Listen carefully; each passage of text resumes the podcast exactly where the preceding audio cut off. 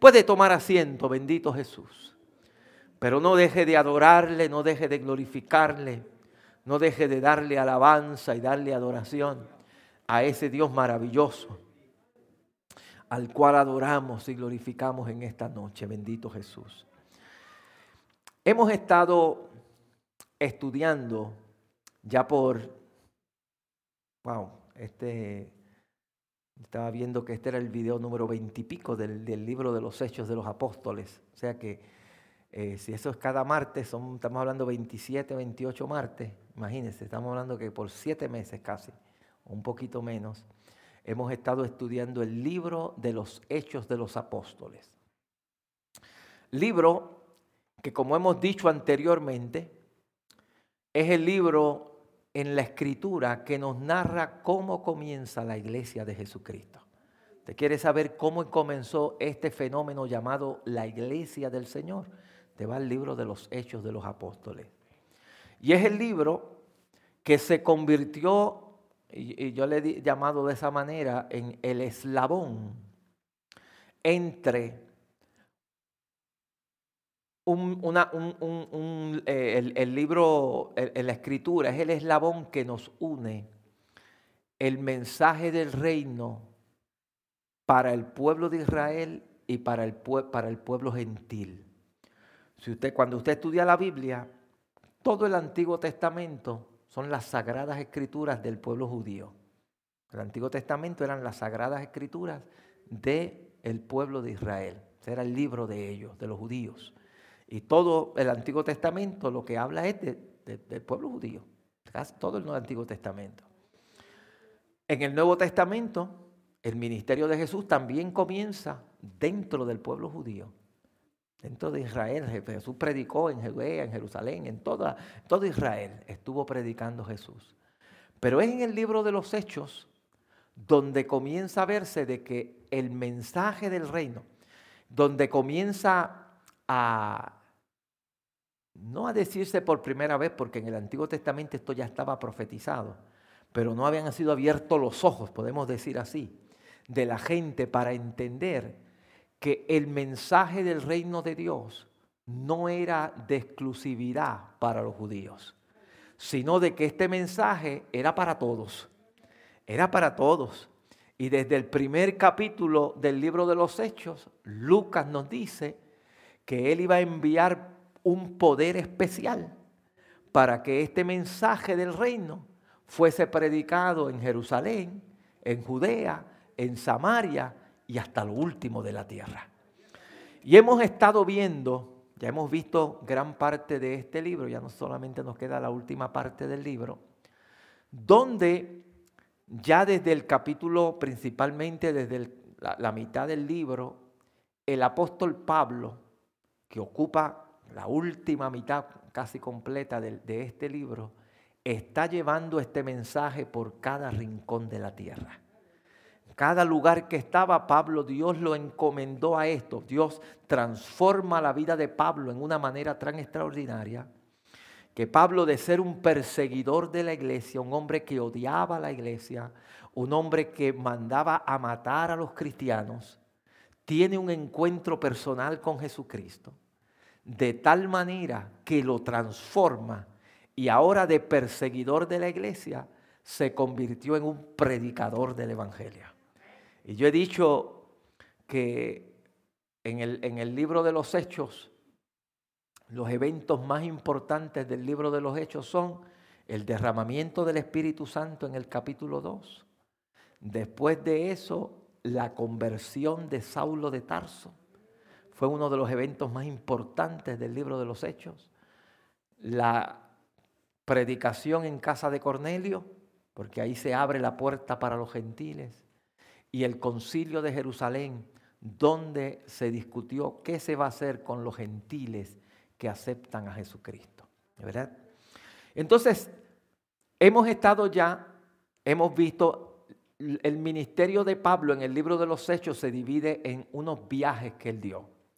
Ya vimos su primer viaje misionero, ya vimos su segundo viaje misionero y ya estábamos en el tercer viaje misionero de Pablo donde Pablo ha dado un recorrido por las iglesias y la semana pasada nos quedamos Pablo ya despidiéndose. De, en su último viaje misionero, Pablo se ha despedido de unas iglesias que él había fundado. Inclusive le dice a algunas de ellas, esta es la última vez que ustedes me van a ver. Así, así ya Pablo estaba teniendo una seguridad de lo que quizás Dios iba a hacer con él. Y Pablo se despide de estas iglesias, se despide de ellas. Y entramos al capítulo 21, donde Pablo regresa a Jerusalén. Pablo, después de esa despedirse, él está en su tercer viaje misionero, se despide de unas iglesias que él amaba muchísimo, donde llora con ellos, los cristianos lloran con él. Y ahora Pablo se dirige a Jerusalén. Y este capítulo lo habíamos mencionado anteriormente, porque hay algo que es bien importante que nosotros entendamos. Y es que Pablo se convierte al cristianismo, pero Pablo es judío. Pablo sigue siendo judío. Eso es parte de quién es él. Él es judío. Por eso usted va a encontrar que Pablo sigue eh, yendo a las fiestas que celebraban los judíos. La fiesta de Pentecostés, la fiesta de los tabernáculos, las fiestas que están... Porque él, esa es su herencia. Él es judío. Él, y usted va a notar, y anteriormente pasó esto, y aquí lo vamos a ver más claro en este capítulo 21, que Pablo sigue practicando algunos aspectos de la ley judía, porque él era judío. Él era judío y eso hay que aprenderlo a separar. Él era judío. Y hay que entender algo también. Todavía aquí, todavía en este principio, no ha habido Acuérdense que la iglesia está en sus primeros 30 años, podemos decirle así. Empieza a haber revelación de parte de Dios. Todavía, o probablemente para este tiempo es que empieza a salir, o un poquito después, el libro de los hebreos, donde explica con más claridad, con más claridad, todo lo que significaba los rituales sacerdocios, todo lo que significaba del pueblo, eh, los sacrificios en referente a Cristo. Pero hasta este momento ellos no saben nada de eso. Ellos no tienen eso. Los judíos lo único que tienen es eh, las sagradas escrituras y ahora empiezan a surgir alguna gente que está escribiendo. Algunas personas que están escribiendo y que Dios está dándoles revelación del Antiguo Testamento para el Nuevo Testamento. Entonces los judíos que se convertían seguían siendo judíos y seguían practicando sus cosas. Esto fue cambiando a medida que ellos fueron entendiendo, o los que se convertían me refiero, a medida de que ellos fueron entendiendo qué significaba todo esto de la ley, qué significaba todas estas, el, el tabernáculo, qué significaba los sacrificios, qué significaba todo esto. Esto fue una revelación que viene después, que viene después, a ellos entender esa verdad de que eh, todo lo que tenían los rituales del tabernáculo, lo que se hacía en el tabernáculo, eh, todo a quien apuntaba era a Jesucristo, era al Señor. Pero ahora aquí cuando están, que la iglesia está convirtiéndose, que están convirtiéndose al Señor, el mensaje de Pablo a los judíos era, era que ese Jesús, ese Jesús, y era el mensaje de Pedro también, y fue el mensaje de Pedro en Pentecostés, que ese Jesús que ustedes crucificaron es el Cristo. Era el Mesías que ustedes estaban esperando. A los judíos ese era el mensaje. A los judíos ese era el mensaje el, Cristo, el Mesías, el ungido, que todo el Antiguo Testamento ustedes han oído hablar y han oído mencionar. Cristo Jesús, el que muere en la cruz del Calvario, Él es. En el mensaje de Pentecostés de Pedro, Él dice, a este Jesús que ustedes crucificaron, Dios lo ha hecho. Señor y Cristo, Dios, lo Dios Él es el Mesías. Él es el Mesías, Él es el Cristo, Él es el, ungido de Dios. Entonces, ese era el mensaje. Pero ahora usted va a ver aquí en este capítulo 21 que Pablo es acusado de algo. Pablo es acusado de que él está enseñando a los judíos a que abandonen la ley, a que no guarden la ley, a que no guarden ninguna de las costumbres de ellos, a que abandonen esto. Y, eso no, esa no era la verdad. Pablo a los gentiles había un mensaje diferente, porque era creer en Jesucristo, que, Señor, pero a los judíos era creer en el Mesías de ellos, que Jesús era el Mesías, que era el Cristo. Era el, el, que ellos, el que ellos estaban esperando, el que ellos estaban esperando, pero los judíos seguían, inclusive el apóstol Pablo, seguía practicando las costumbres judías, porque eso, eh, había unos pactos que Dios había hecho con ellos y ellos seguían practicando esas costumbres judías. Menciono esto para que entendamos el capítulo 21. Vamos al capítulo 21 de allí. Mire lo que nos dice el capítulo 21. Después de separarnos de ellos, y esto fue lo que les mencioné, la despedida que él hizo de, la gente que, que, él amaba mucho, zarpamos y fuimos con rumbo directo a Cos y al día siguiente a Rodas y de allí a Pátara. Y hallando un barco que pasaba a Fenicia, nos embarcamos y zarpamos. Y al avistar Chipre, dejándolo a mano izquierda, navegamos a Siria y arribamos a Tiro porque el barco había de descargar allí. Note que estos viajes no eran, esto era, era bastante tiempo, esto era, eh, eran viajecitos largos y no eran en avión como hoy, eran en barco, hay que ir en barco por allí. Estoy leyendo en el capítulo 21 de los Hechos. Dice, y hallados los discípulos nos quedamos allí siete días y oiga lo que dice aquí. Y ellos decían a Pablo por el Espíritu que no subiese a Jerusalén. Cuando dice que decían a Pablo por el Espíritu, no es que el Espíritu le dijeron que no subiera. Usted va más adelante lo que pasaba. Era que el Espíritu le estaba diciendo a Pablo, lo que te espera allá no es bueno. Lo que te espera en Jerusalén no es bueno. Y ellos pues amaban a Pablo y no querían que Pablo fuera para allá, porque el Espíritu estaba diciéndoles que lo que le esperaba a Pablo allá era duro y era difícil. Pero Pablo estaba convencido en su espíritu que Dios lo quería llevar a Jerusalén. Y por eso él, inclusive cuando se está despidiendo, vimos la semana pasada, él le dice, mire, yo sé que quizás no los vuelva a ver, pero yo estoy comprometido a hacer la voluntad de Dios. Y pase lo que pase, yo voy para adelante. Pablo no tenía miedo de lo que pudieran hacerle, porque Pablo estaba, él sabía el llamado de Pablo, cuando Dios llama a Pablo, una de las cosas que le dice a Pablo, Pablo, es necesario que tú aprendas cuánto, cuánto es necesario padecer por mi nombre. O sea que Pablo sabía que su llamado, parte de su llamado era que él iba a padecer que eso era parte de lo que él iba a afrontar en la vida, padecer por la causa del Evangelio del Señor. Que, que él iba a tener una cruz que llevar y que iba a padecer. Y por eso él se enfrenta con valentía a eso. Se enfrenta con valentía. Y oiga lo que dice. Dice, y cumplidos aquellos días salimos acompañados todos con sus mujeres. Y note aquí, que Lucas está escribiendo como que él va, porque dice salimos. O sea que Lucas iba con él, ¿verdad? Lucas es el que está escribiendo.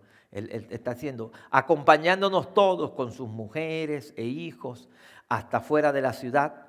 Y puestos de rodillas en la playa oramos, se despidieron, hicieron una oración. Y abrazándolos los unos a los otros subimos al barco y ellos se volvieron a sus casas. Y nosotros completamos la navegación saliendo de Tiro y arribando a Tolemaida. Y habiendo, a sí, y, habiendo saludado a los hermanos, nos quedamos con ellos un día. Y al otro día saliendo Pablo y los que con él estábamos fuimos a Cesarea. Y entrando en casa de Felipe el evangelista, que era uno de los siete, posamos en él. De Felipe, ¿te acuerdan? El que predicó en Samaria, estaba allí y, me llama la atención, eh, quiero mencionar este punto para que tú veas que Dios, cuando tú te dedicas al ministerio, Dios te bendice también. No solamente lo bendijo a él en ganando almas para Cristo, sino que dice aquí que le dio cuatro hijas que eran profetizas. Cuatro hijas. Hay dos cosas interesantes aquí. Una, que eran mujeres, ministerio de la mujer. Cuatro mujeres profetas. Oiga bien, cuatro mujeres profetas que, estaban allí y que el Señor las usaba predicando la palabra y trayendo este, eh, eh, profecía. Porque mire lo que dice. Eh, era uno de los siete. Y fíjese cómo él comenzó. Él comenzó sirviendo comida, sirviendo comida a las viudas que eran desatendidas. Ese fue el primer trabajo que tuvo Felipe en la iglesia. Las, viudas no, había quien le diera comida y a él lo escogieron para que, que repartiera comida. Pero de allí Dios lo sacó, lo puso como un evangelista, le dio un ministerio poderoso en Samaria y ahora no solamente lo bendice Dios con eso, sino que lo bendice con una familia que le sirve a Dios. Creo que ese es el, mejor regalo que uno le puede dar Dios a uno es ese. Que nuestros hijos le sirvan al Señor. Y, verlos en ministerio más todavía. Verlos en un ministerio, que sus hijas eran parte de un ministerio que Dios las usaba para profetizar. Una bendición. Es una bendición. Y, y, aquí dice aquí, dice Felipe el Evangelista, que era uno de los siete, posamos con él. Estuvo ahí. Este tenía cuatro hijas doncellas que profetizaban. Eran, eran unas hijas que Dios usaba, que eran profetas de Dios, ¿verdad? Y permaneciendo nosotros allí algunos días, descendió de Judea un profeta llamado Ágabo. Viene otro, otro hombre de Dios llamado Ágabo, quien viniendo a vernos tomó el cinto de Pablo y atándose los pies y las manos dijo, esto dice el Espíritu Santo.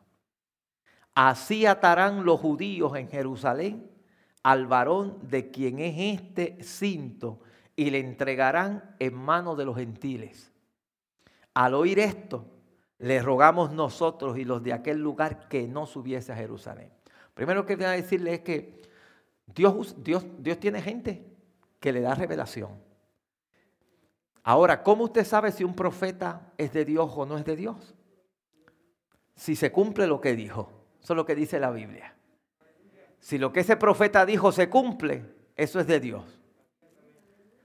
Y en el caso de Ágabo, Ágabo era un profeta de Dios, porque eso es lo que le va a pasar a Pablo allá. Eso es lo que le va a pasar a Pablo. Pero si lo que dice el profeta no se cumple, no es de Dios. Es tan sencillo como eso porque Dios no puede mentir. un profeta es uno que habla por Dios. Habla el mensaje de Dios, lo habla al pueblo. Ya sea, y, de, diferentes formas. A veces los profetas traían mensajes de consolación, a veces traían un mensaje de exhortación, a veces traían un mensaje de algo que iba a pasar en el futuro. Eh, eh, el, el, profeta Dios lo usaba de, de la manera que fuera, ¿verdad? A ver, los profetas del Antiguo Testamento, a veces Dios lo utilizaba para consolar al pueblo. A veces lo utilizaba para decir al pueblo, están mal. Y a veces los utilizaba también para eh, eh, eh, decir algo que iba a ocurrir en el futuro. Y en este caso utilizó a Ágabo, ¿verdad? Utilizó a Ágabo para decirle a Pablo, así te veo, amarrado, con un cinto, amarrado, y así mismo le pasó a Pablo. Esto mismo le pasó demostrando que este profeta es de Dios. Por eso, y yo siempre he mencionado aquí, nosotros como cristianos tenemos que siempre tener cuidado. Toda profecía, cuando alguien viene y le hable a usted de algo que le va a ocurrir o que va a pasar algo, usted tiene que ir a la Biblia. lo, lo primero que usted va, porque la palabra profética más segura, dice la Escritura, es la palabra de Dios. Usted tiene que corroborar que lo que le están diciendo esté de acuerdo con lo que dice la palabra de Dios. Si no está de acuerdo con la palabra de Dios, eso no es de Dios. Ya usted lo sencillamente lo descarta porque si está en contra de la Biblia, Dios no va a decir algo aquí para después decir otra cosa en otro lado. Dios no es así. Entonces, eso es lo primero es esto, la palabra de Dios. Estar de acuerdo a los principios de la palabra de Dios. Y si alguien, entonces, por eso es que uno no puede correr y alguien dijo algo, yo voy a correr a hacer lo que esa persona me dijo. No, eso no se puede la Biblia dice, hable el profeta y la iglesia juzgue. Eso dice Pablo en, Corintios, capítulo 14. ¿verdad? Hable el profeta y la iglesia juzgue, juzgue la profecía. ¿Cómo la juzgamos? Por la palabra. Por la palabra, está esa palabra, está eso que está diciendo esa persona de acuerdo a lo que dice la escritura. Y cuando digo de acuerdo a lo que dice la escritura, de acuerdo a los principios que están en la Biblia, en los principios que me habla la escritura, ¿verdad? Está de acuerdo a esos principios. Y de esa manera yo juzgo la profecía. Pero que alguien me dijo algo y voy a salir corriendo a hacerlo. No. Tengo que, hay que orar y pedirle a Dios dirección. A ver si eso es cierto sea quien sea, sea quien sea, uno lo hace y Dios no te va a juzgar porque tú hagas algo que Él te dice que hagas, que juzgues la profecía. Tú lo vas a hacer y si eso es, tú entiendes que es, lo hacemos, ¿verdad? Lo hacemos. Porque por eso que a veces hay tanta confusión. Porque unos dicen por allá una cosa, otros dicen por allá otra, y de todo. Hay gente que pone fecha, que, Cristo viene el año pasado, otros que viene otro año, otros que viene otro año, y dice, ¿cómo, ¿cómo todo eso va a ser Dios? No puede ser Dios, porque si fuera Dios, eh, eh, la fecha fuera la misma. Que Dios no le va a decir a Jesús, vengo mañana, al hermano vengo el viernes y al otro le porque entonces no, es Dios. Dios no se puede contradecir. Dios no le va a decir a alguien esto, a otro otro y a otro otra cosa. Y a veces usted encuentra, te busca a veces por, las redes sociales, hay un montón de profetas. Entonces cada uno dice una cosa distinta. Entonces, ¿cuál, ¿cuál de ellos le habló Dios? ¿Cuál de ellos está diciendo lo de Dios? por eso es que a la palabra, vámonos a la palabra, porque la palabra no falla. Esa es palabra de Dios y es inspirada por el Espíritu Santo de Dios, el Espíritu Santo de Dios. Mire, y, yo le digo esto, hay gente por coger likes, por coger gente que los siga, dicen lo que sea en las redes sociales. Porque mientras más gente lo sigue a usted, más dinero le entra. En YouTube, mientras más seguidores usted tiene, más anuncios hay y más dinero le entra. Esa es la realidad del mundo de esto, que se ha convertido en un negocio enorme. Es un negocio enorme. Gente que se ha hecho rica con videos. Rica, literalmente rica. Se ha hecho rica con videos, porque mientras más, entonces mientras más sensacionalista usted sea, hay gente que le gusta a los sensacionalistas más seguidores usted va a ver. Más gente le va a poner en la campanita de, YouTube para que aparezca el video y más le va a poner, este, eh, soy del seguidor de esta persona. Y mientras más tienes, más dinero te entra. Y hay gente que aprovecha de que muchas personas son sensacionalistas en esto y que les gusta eso para enriquecerse. Uno tiene que tener cuidado. Usted, cudíñelo todo, retenga lo bueno. Eso es lo que dice la Biblia. ¿Verdad? Retenga lo bueno, retengamos lo bueno y analicemos siempre, ¿verdad? Lo que la palabra de Dios nos dice.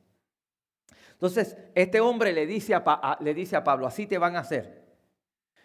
Y ellos, pues, como lo amaban, le dicen el verso 12, y al oír esto le rogamos nosotros y los que de aquel lugar que no subiese a Jerusalén. Pablo, no vayas para allá, por favor. Le dijeron. Pero vea lo que dice el 13. Entonces Pablo respondió, ¿qué hacéis llorando y quebrantándome el corazón?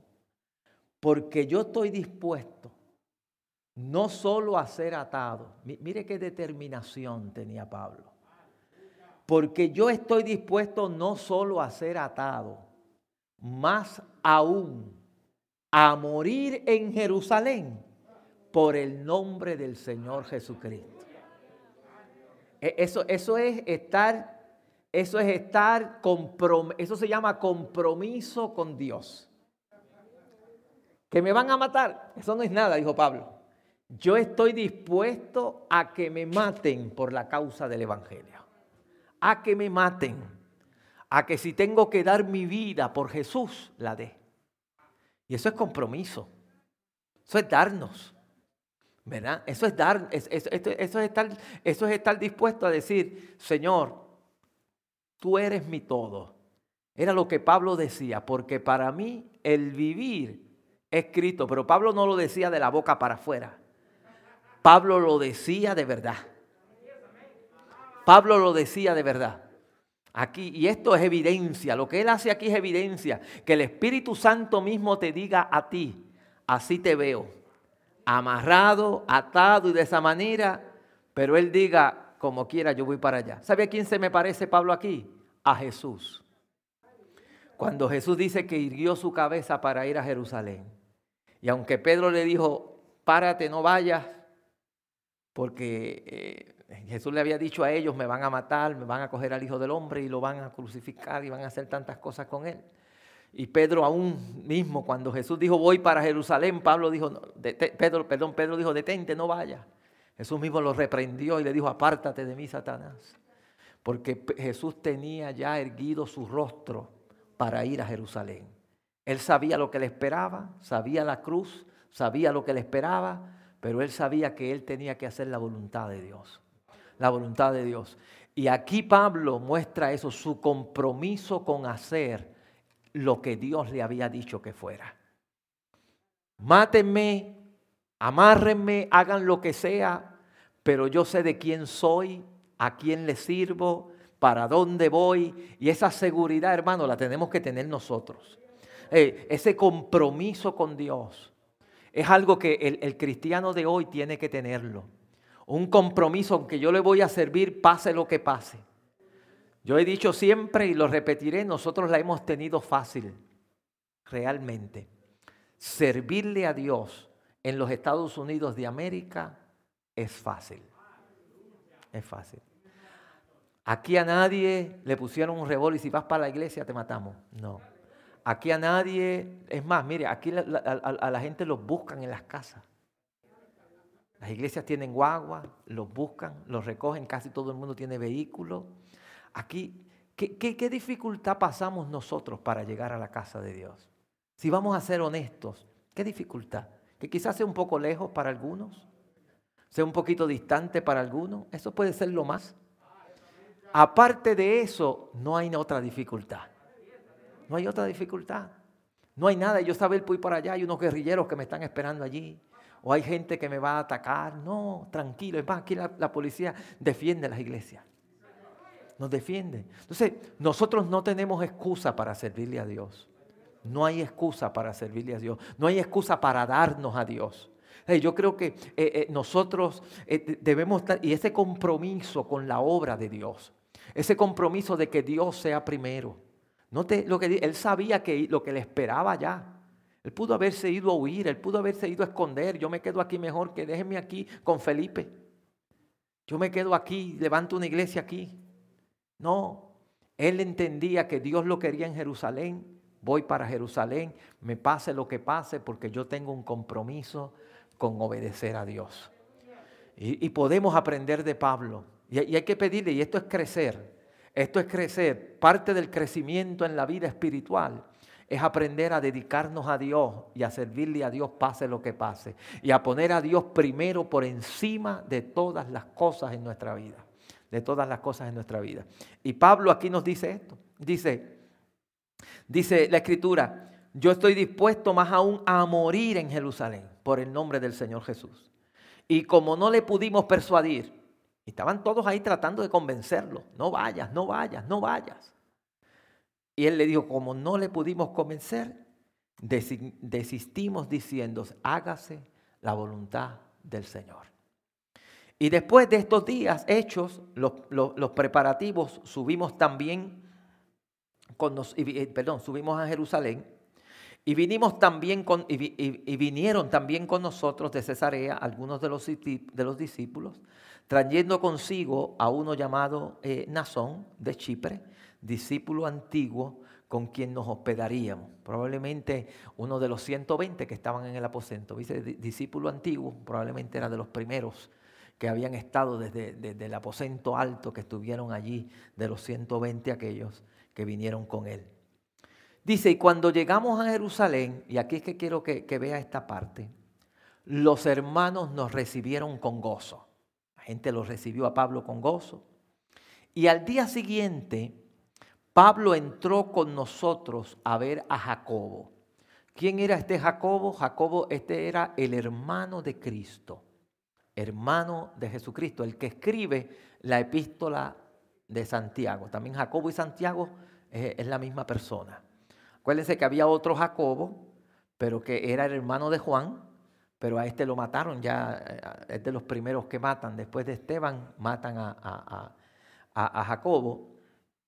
Este Jacobo era hermano de Jesús, que la historia dice que él se convierte luego que Cristo resucita porque él no era seguidor, él no era de los apóstoles, él, no era de los seguidores de Jesús, pero el Cristo resucitar se convierte y se convierte en un líder prominente de la iglesia de Jerusalén. Es más, e, era él y Pedro eran las cabezas, si podemos decir así, de la iglesia de Jerusalén, de la iglesia de Jerusalén. Y eso lo vimos cuando vimos el concilio de Jerusalén.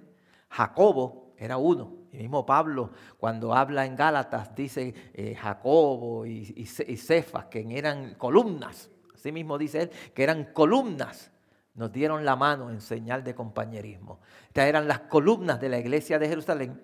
Y ahora, dice, y al, y, y al día siguiente, Pablo entró con nosotros a ver a Jacobo y se hallaban reunidos todos los ancianos. Vuelvo y digo, los ancianos eh, no está refiriéndose a gente de pelo blanco, está refiriendo a los líderes, los pastores, los que había en ese lugar, estaban juntos allí con Jacobo, a los cuales después de haberlos saludado, les contó una por una las cosas que Dios había hecho entre los gentiles en su ministerio. Le está contando, dándole un informe de cómo Dios está salvando gente en el mundo gentil. Como en el mundo gentil, eh, eh, y cuando digo mundo gentil, me refiero a los mundos donde no son judíos, los que no son judíos, ¿verdad? ¿Cómo Dios está salvando gentes allí? Y oiga lo que dice. Y cuando ellos lo oyeron, glorificaron a Dios y le dijeron, ya ves hermano, y aquí es que viene el mensaje que le están trayendo a Pablo, ya ves hermano, ¿Cuántos millares de judíos hay que han creído?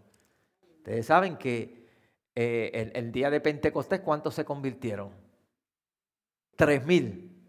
Y después otros miles más cuando Pedro sanó el cojo. O sea que había miles ya de, de judíos que se habían convertido. Pero oiga lo que dice.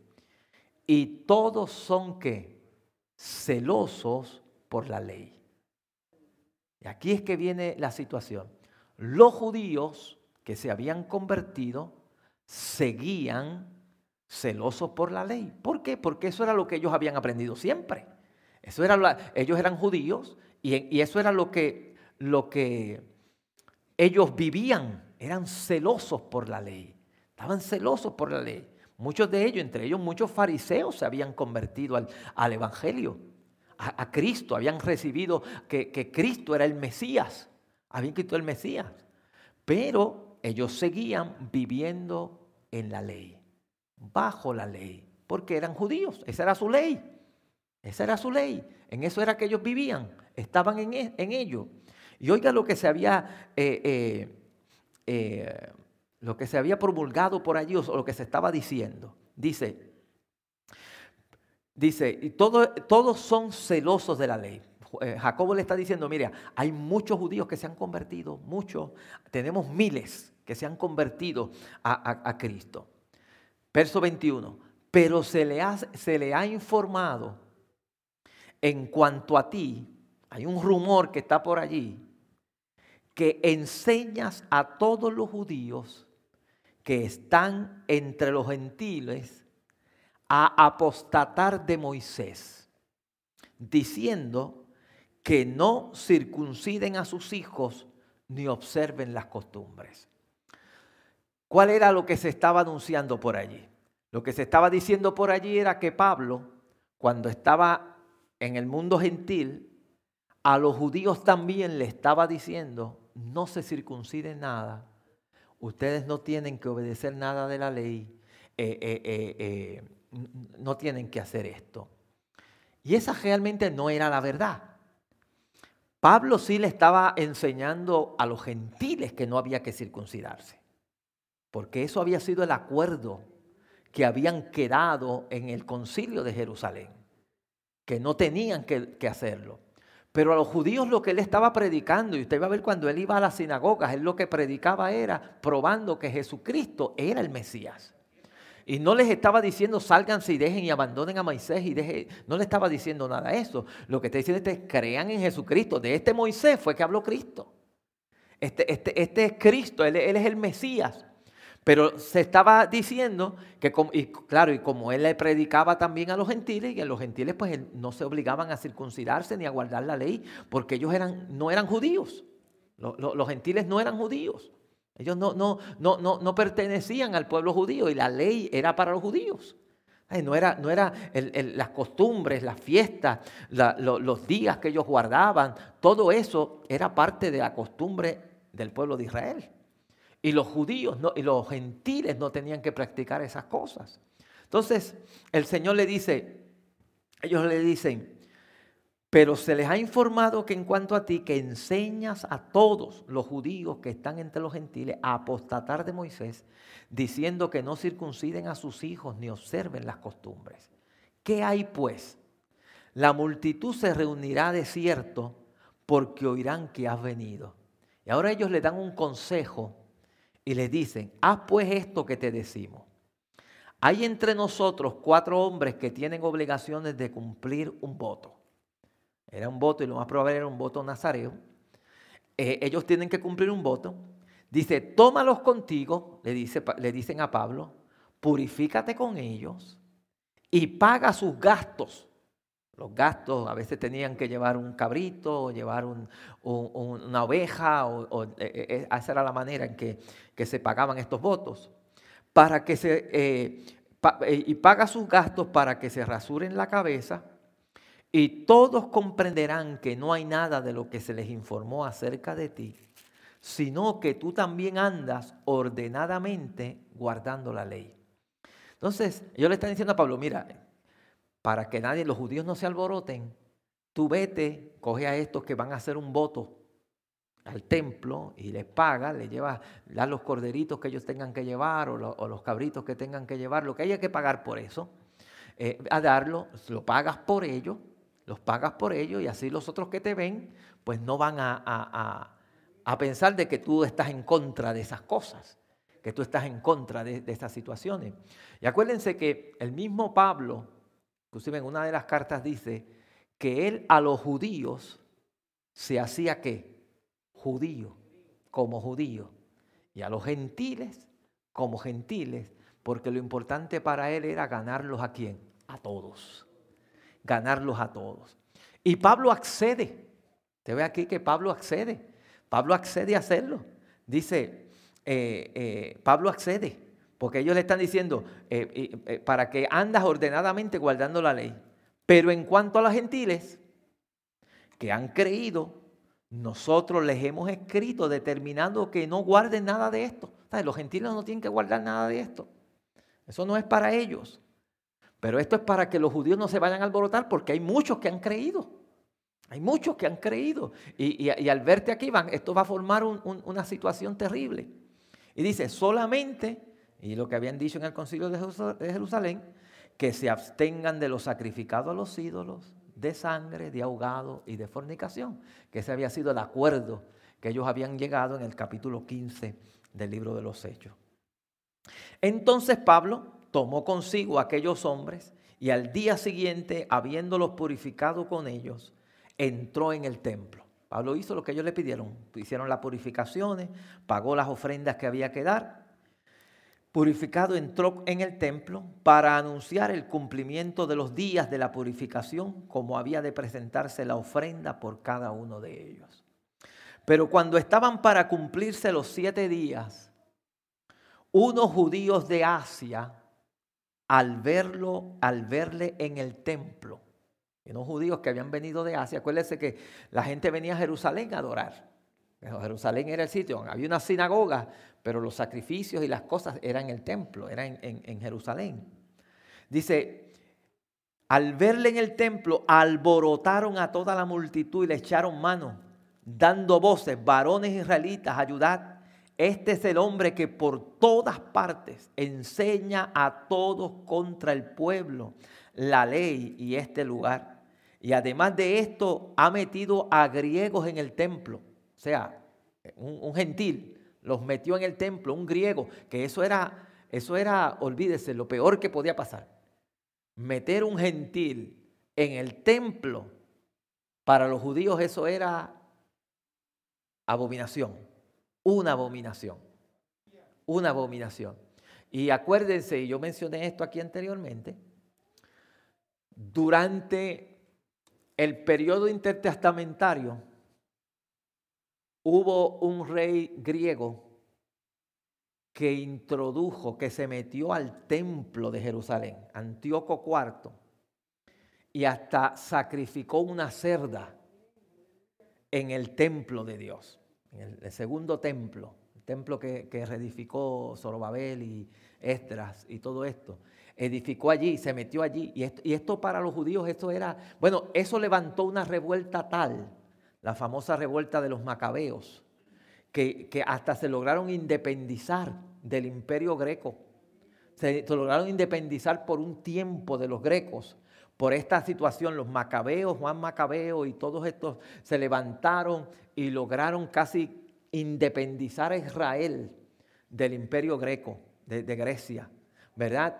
Y entonces ahora ellos están acusando a Pablo de algo similar. Mira, este está metiendo griegos en el templo.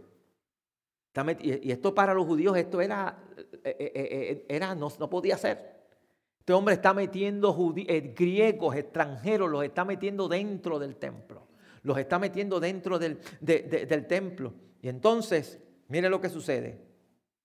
Dice, este es el hombre que va por todas partes enseña a todos en contra del pueblo de la ley este lugar y además de esto ha metido a griegos en el templo y ha profanado este santo lugar porque antes habían visto con él en la ciudad a Trófimo de Éfeso, era un, un griego, a quienes pensaban que Pablo había metido en el templo. Pero eso no era la realidad. Pablo no lo había hecho eso. Así que toda la ciudad se conmovió y se agolpó el pueblo y apoderándose de Pablo, le arrastraron fuera del pueblo e inmediatamente cerraron las puertas. que aquí cogieron a Pablo para despedazarlo. Iban, eh, lo, tomaron y eran los mismos judíos, estos fueron los, propios judíos. Y preocupado y, y procurando ellos matarle, se les avisó al tribuno de la compañía que toda la ciudad de Jerusalén estaba alborotada. Este tomando luego soldados y centuriones corrió a ellos y cuando ellos vieron al tribuno y los soldados dejaron de golpear a Pablo. Pero le estaban dando, como en mi, pueblo dicen, como a pillo de película. dándole y dándole y dándole al, pobre Pablo. Le estaban dando hasta que llegan los soldados romanos, ¿verdad? Entonces llegando el tribuno le prendió y le mandó atar con dos cadenas. La profecía de Ágabo se está cumpliendo aquí y preguntó quién era y qué había hecho. Pero entre la multitud, unos gritaban una cosa y, otro, y otros otra. Y como no podían atender nada de cierto a causa del alboroto, les mandó llevar a la fortaleza. Y al llegar a las gradas aconteció que era llevado en peso por los soldados a causa de la violencia de la multitud. Ellos querían matar a, Pablo, ellos querían destruir a Pablo, porque la muchedumbre del pueblo venía detrás gritando, muera, como dijeron con Jesús, ¿a quién soltamos? ¿A Barrabás o a, a Cristo? No, suéltenos a Barrabás, Jesús, crucifíquenlo. Pues aquí muera Pablo, muera Pablo. Y cuando comenzó y cuando comenzaron a meter a Pablo en la fortaleza, dijo el tributo, se me permite, dijo al tribuno, se me permite decirte algo. Y él dijo, ¿sabes griego? Y mire la estrategia de Pablo aquí. El tribuno le pregunta y él le habla en griego al tribuno. Y el tribuno se asombra, wow, este es un judío, pero habla griego. El griego era el idioma, yo, he dicho aquí más o menos es como el inglés hoy. En ese tiempo el griego era como el inglés hoy. Era el idioma oficial, no oficial oficial, pero era el idioma que más la gente hablaba en el imperio.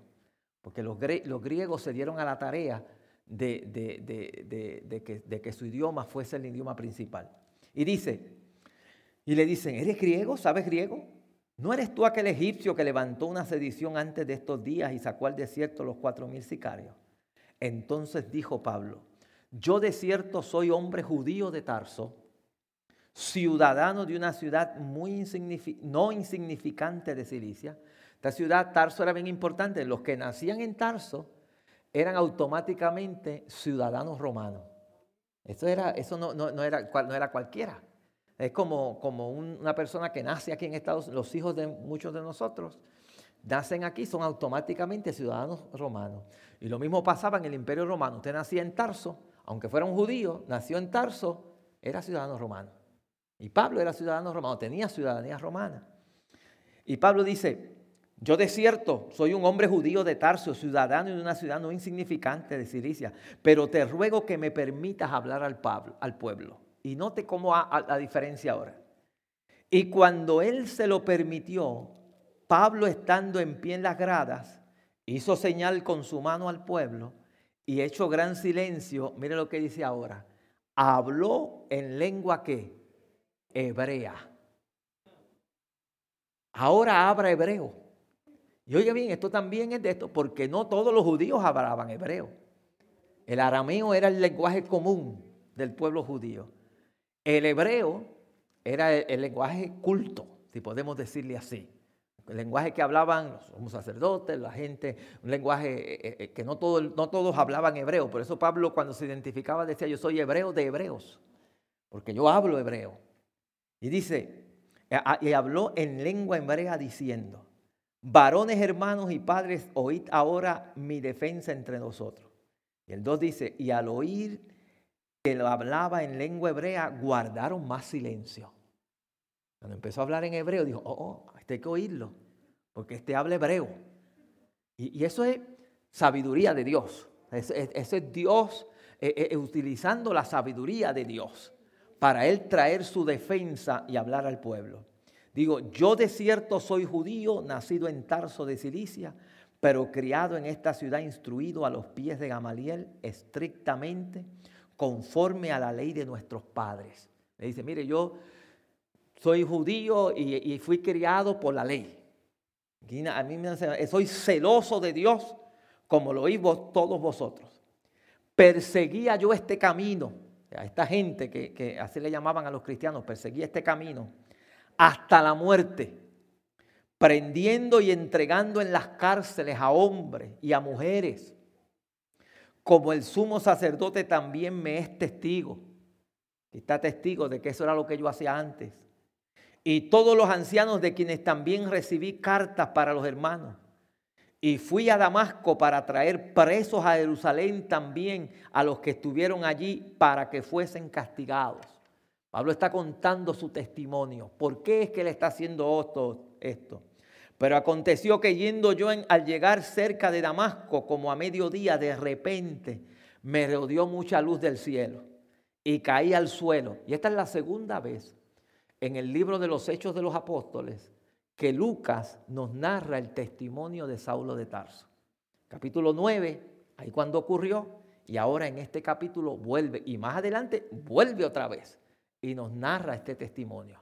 Porque este testimonio es poderoso. Este testimonio es poderoso. Como un perseguidor, un asesino, ahora se va a convertir en un predicador de la palabra de Dios. Y dijo, Saulo, Saulo, ¿por qué me persigue? Porque el encuentro de Saulo fue directo con Cristo. Saulo, Saulo, ¿por qué me persigue? Porque cuando perseguimos la iglesia del Señor, a quien perseguimos es a Cristo. Que se mete con usted, se está metiendo con Cristo. Es con Cristo, porque él somos el cuerpo de Él. Yo entonces respondí, ¿quién eres, Señor? Y me dijo, yo soy Jesús de Nazaret, a quien tú persigues. Y los que estaban conmigo vieron a la verdad la luz y se espantaron, pero no entendieron la voz del que hablaba conmigo. Y dije, ¿qué haré, Señor? Y el Señor me dijo, levántate y ve a Damasco y allí se te dirá lo que está ordenado que hagas. Y como yo no veía a causa de la gloria de la luz, llevado de la mano por los que estaban conmigo, llegué a Damasco. Entonces uno llamado Ananías, varón piadoso según la ley, que tenía buen testimonio de todos los judíos que allí moraban, vino a mí y acercándose me dijo, hermano Saulo, recibe la vista. Y yo en aquella misma hora recobré la vista y lo miré. Y él dijo, el Dios de nuestros padres te ha escogido para que conozcas su voluntad y veas al justo y oiga la voz de su boca. Porque serás testigo suyo a todos los hombres de los que has visto y oído. Ahora pues, ¿por qué te detienes? Levántate y bautízate y lava tus pecados invocando su nombre. Pablo le dice, mire, esto es lo que me pasó a mí. Yo tuve un encuentro con Cristo que me ha mandado a que yo predique, a que yo hable la palabra del Señor.